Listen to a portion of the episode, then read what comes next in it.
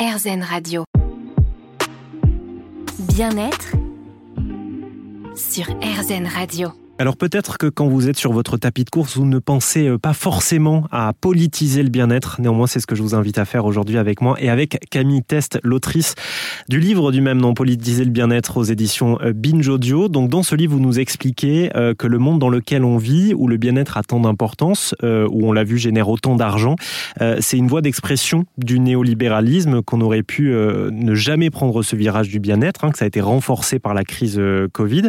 C'est vrai, ce qui m'a marqué dans votre livre, c'est le parallèle que vous faites entre, entre capitalisme et bien-être. En fait, ces deux systèmes s'entretiennent mutuellement constamment. Oui, le capitalisme, le néolibéralisme pour être un peu plus précise, euh, se nourrit, euh, euh, enfin déjà, le marché du bien-être enrichit, hein, c'est un marché en, croissance, donc voilà, il y, a plein d'entrepreneurs, il y a plein de, personnes qui vont dans ces marchés, parce qu'on peut y gagner de l'argent, hein, très concrètement, mais aussi comme le néolibéralisme se nourrit d'une logique individuelle dans laquelle on est vraiment responsable de nos bonheurs, de nos malheurs, c'est nous qui sommes à la barre de, de notre existence et donc c'est à nous de nous offrir tout un tas de services pour euh, nous assurer d'être heureux, et eh ben ça entretient cette logique. Mmh. Euh, euh, le, le, bien-être, le, le, marché du bien-être se nourrit vraiment de, de cette idée qu'on est responsable de nos bonheurs et de nos malheurs.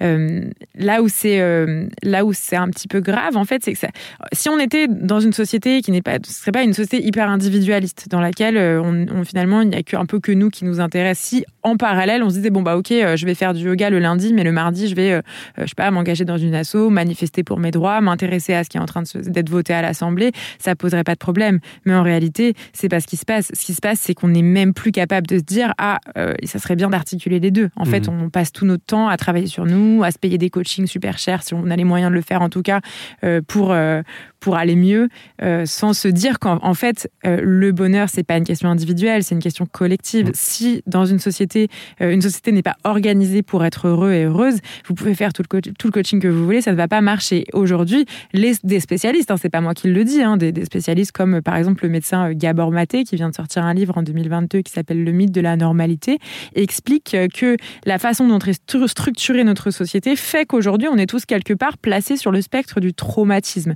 Dit autrement, on est tous traumatisés par la façon dont notre société est organisée. À nouveau, c'est pas ces pratiques qui vont nous sauver ou nous rendre heureux ou heureuses. Oui, mais finalement, c'est un peu normal de se tourner vers ces valeurs refuges-là. Je vous donne juste un exemple, ça m'a marqué quand j'ai lu votre livre. Euh, on, ressent à plus ou moins d'échelle une certaine éco-anxiété. Euh, et c'est vrai que moi, par exemple, ça m'arrive assez souvent d'avoir des moments de, de, de, flip, hein, même si je travaille sur RZN Radio, de, me dire, oh là là, c'est, ça a l'air compliqué ce qui s'annonce. Et eh ben, mon réflexe systématique, c'est de me dire, bon, il faut que je trouve, soit il faut que je fasse une séance de psy pour voir comment je vais aller mieux, ou alors je me trouve vers une pratique qui va me, qui va désamorcer ma situation psychologique. C'est un peu un réflexe aussi de se tourner vers ces pratiques-là individuelles et prendre soin de soi quand le monde autour ne va pas et qu'on a l'impression que à notre échelle, on peut pas y faire grand-chose, quoi. Oui, c'est très intéressant euh, ce, retour d'expérience que vous avez parce que effectivement, si euh, vous êtes dans une situation d'éco-anxiété où vraiment votre anxiété est paralysante et que vous vous tournez vers euh, un accompagnement bah, pour sortir un peu de cet état de paralysie. L'anxiété, c'est quelque chose qui nous paralyse totalement si vous faites ça, bah, c'est cool pour vous à un niveau individuel, mais si vous vous arrêtez à ça, ça règle pas. Euh, euh, enfin, vous ne vous attaquez pas aux causes réelles de votre euh, problème, mmh. qui est en gros comment notre société et le capitalisme, hein, pour dire les mots clairement, bousille la planète.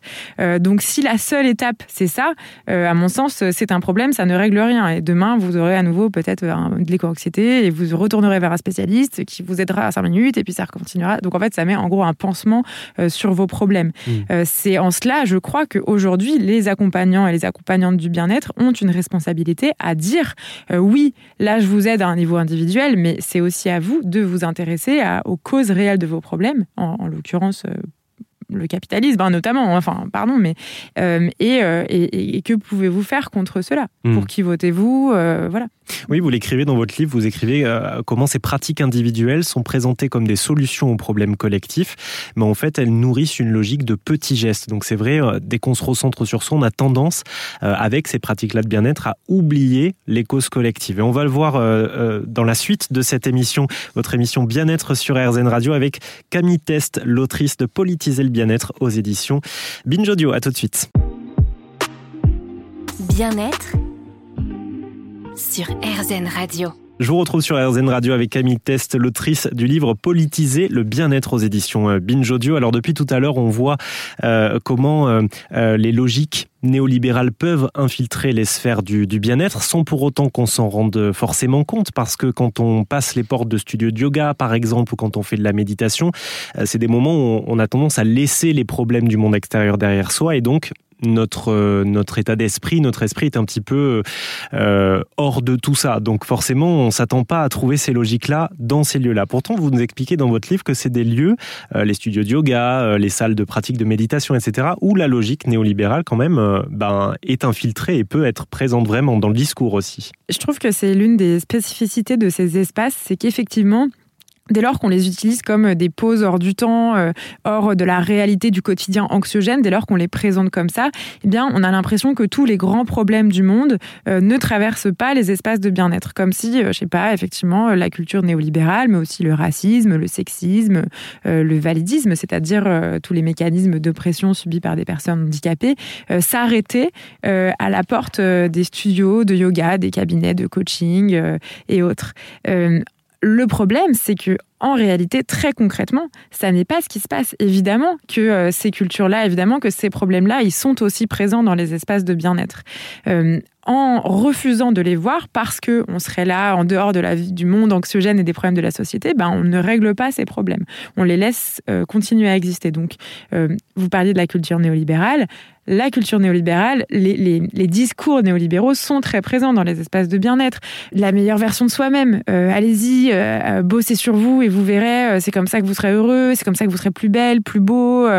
cette surresponsabilisation permanente de l'individu existe évidemment dans les espaces de bien-être, mais euh, d'autres, euh, euh, voilà, des, des, je sais pas, le, sexisme dans le monde du bien-être est une réalité, l'exclusion dans les espaces de bien-être est une réalité. Enfin voilà, tous ces grands problèmes existent dans ces espaces et je crois que aujourd'hui, le monde du bien-être, les accompagnants du bien-être, qui sont, je crois, très très bien intentionnés, doivent regarder un peu ce qui se passe dans leur industrie, ben pour faire mieux. Vous pensez que c'est le rôle de cette sphère-là, de notre société, de de politiser le débat justement Est-ce que c'est le rôle de professeurs de yoga ou de euh, de méditation par exemple de nous conscientiser sur ce qui se passe ailleurs, sachant qu'on essaye justement d'y échapper quand on se tourne vers ça? Quand on est un accompagnant du bien-être ou une accompagnante, on est euh, responsable de ce qu'on propose dans nos espaces. Dès lors que, comme c'est le cas dans beaucoup d'espaces de bien-être, on a une sorte de euh, volonté de proposer de la douceur ou euh, de l'amélioration physique, émotionnelle, spirituelle à,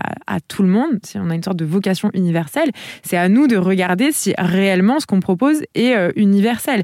En réalité, on voit bien qu'aujourd'hui, les espaces de bien-être sont euh, évidemment assez excluants, bah, parfois pour des raisons économiques. Tout le monde n'a pas les moyens de se tourner vers telle ou telle pratique. Tout le monde n'a pas forcément le temps non plus. Et puis, comment est-ce que sont traitées les personnes euh, dès lors que, par exemple, leur corps euh, s'éloigne un petit peu de la norme? En écrivant euh, mon livre, j'ai parlé, par exemple, à tout un tas de personnes grosses qui racontent que, bah, pour elles, euh, la plupart des espaces, de fitness, par exemple, c'est un cauchemar parce que euh, rien n'est fait pour leur corps.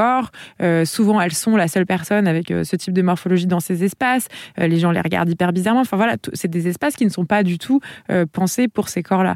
Pour répondre à votre question, est-ce que c'est notre rôle? Peut-être pas. Je crois pas que c'est le rôle de tous les coachs et les profs de fitness de régler tous les problèmes de domination de la société. Par contre, je crois que c'est notre rôle de regarder euh, nous, nos espaces, qu'est-ce qui se passe, qui y est bien accueilli, qui n'y est pas bien accueilli, euh, quel genre de discours sont véhiculés, et puis bah, d'essayer de faire mieux. On va cheminer ensemble, en tout cas, vers le bien-être euh, bienveillant et aussi le bien-être révolutionnaire dont vous nous parlez dans votre livre.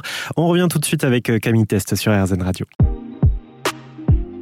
Bien-être sur RZN Radio. Je suis ravi de vous retrouver sur RZN Radio avec euh, Camille Test, l'autrice de Politiser le bien-être aux éditions Binge Audio. Alors on a vu ensemble, Camille, depuis le début de cette émission, si vous arrivez en cours de route, hein, que le bien-être est un, est un marché, hein, ça représente déjà de l'argent, ça répond à une logique néolibérale finalement comme la plupart des franges de l'économie dans lesquelles euh, on, évolue, que le bien-être véhicule des valeurs de réussite individuelle, comme si on était un petit peu les seuls responsables de notre bonheur, et que euh, dans certains cas, euh, eh bien le, le bien-être peut être même un outil du néolibéralisme pour nous maintenir sous son joug un petit peu. Pourquoi tout ce que vous nous dites là, on n'arrive pas bien à le mesurer quand on est dans la pratique, qu'on soit prof ou qu'on soit euh, pratiquant, élève en tout cas? En fait, le, le, ce dont on parle, on parle de néolibéralisme, de capitalisme, c'est une idéologie, c'est un système de croyance basé notamment sur le fait qu'il faudrait être dans une croissance économique permanente, sans quoi, je sais pas, la société s'effondrait, sans quoi on pourrait pas être heureux et heureuse. c'est ça, c'est une idéologie. Une idéologie, on ne la voit pas dès lors que c'est une idéologie à l'œuvre dans une société, un système de croyance à l'œuvre, ben on ne le voit pas et on ne se voit pas évoluer dedans, on ne questionne pas forcément les croyances, les récits euh, qui nourrissent euh, cette idéologie. Euh, dans le monde du bien-être, mais c'est le cas aussi ailleurs. Finalement, bon, ces dernières années, on parle un peu plus volontiers, on dit un peu plus le mot de capitalisme, de néolibéralisme, on en discute, il y a quand même plus voilà, de, aussi parce que euh, la, voilà, la catastrophe environnementale euh, dans laquelle on est déjà et qui s'en vient encore plus euh, est quand même facilement liée à, ce système économique qu'est le capitalisme. Mais, mais c'est parfois pas facile de, de nommer ça dans des espaces comme le bien-être où, je crois qu'on en a un peu parlé tout à l'heure pour les personnes qui étaient déjà là, on, se croit un peu hors du temps, hors mmh. des grands problèmes de la société. Il y a aussi le fait que, donc, on, on, le disait, le bien-être va nous nous focaliser sur l'individuel, donc pas tellement le collectif, mais il y a aussi le fait que les luttes collectives ont un petit peu exclu le bien-être, puisqu'elles l'apparentent justement euh, euh, à la spiritualité, par exemple, à l'individualisme, et donc ce serait presque antinomique avec les luttes euh, sociales collectives.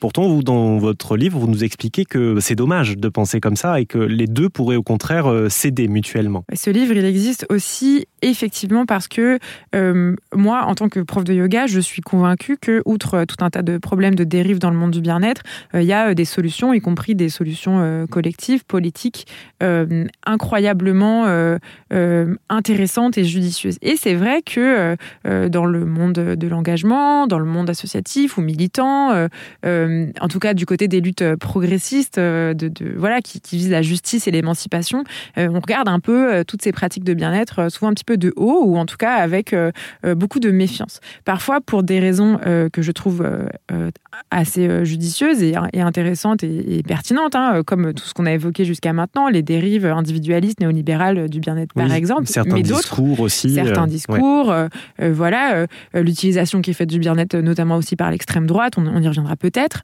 en tout cas, j'en parle dans le livre.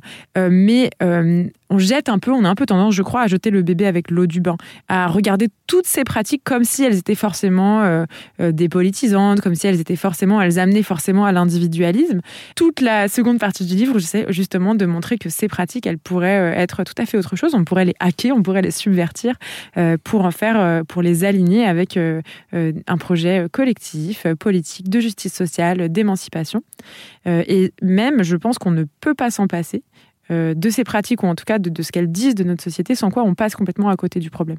C'est ça que j'allais vous demander, parce que vous, vous, avez fait, vous êtes prof de yoga, donc vous avez fait tout ce travail de réflexion autour du bien-être, de euh, ces ramifications avec euh, des systèmes un peu d'oppression, hein, comme le néolibéralisme, et pour autant, vous, êtes, vous croyez toujours que le bien-être, tel qu'il existe aujourd'hui, bah, un peu aussi apporter du plus Oui, parce que pour moi, c'est pas c'est pas tant euh, euh, les pratiques en tant que telles, quoique ça dépend desquelles, mais c'est plutôt euh, les intentions qu'il y a derrière et ce mmh. qu'on en fait. Si effectivement on utilise les pratiques de bien-être comme une façon de dire, comme une façon de, je sais pas, d'être plus en forme le lundi matin pour être plus efficace au travail, pour enrichir toujours plus un système, bah à mon sens c'est pas très émancipateur et je trouve ça pas très intéressant. Si on utilise le fitness ou le sport, la muscu ou les arts martiaux ou la nutrition uniquement pour avoir un corps toujours plus normé, parce qu'en fait, dans cette société, dans cette culture, on est respecté que si on a un corps qui correspond à telle norme, alors c'est pas très émancipateur, c'est pas très intéressant.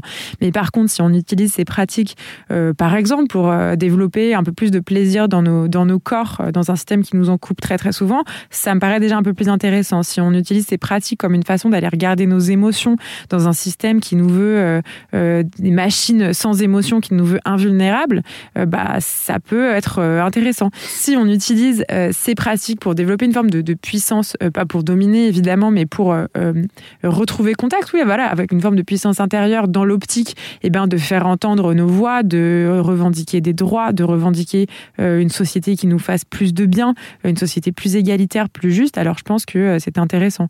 Et on va, on va continuer à en parler tous les deux sur RZN Radio, politiser le bien-être avec Camille Test. On revient juste après ça.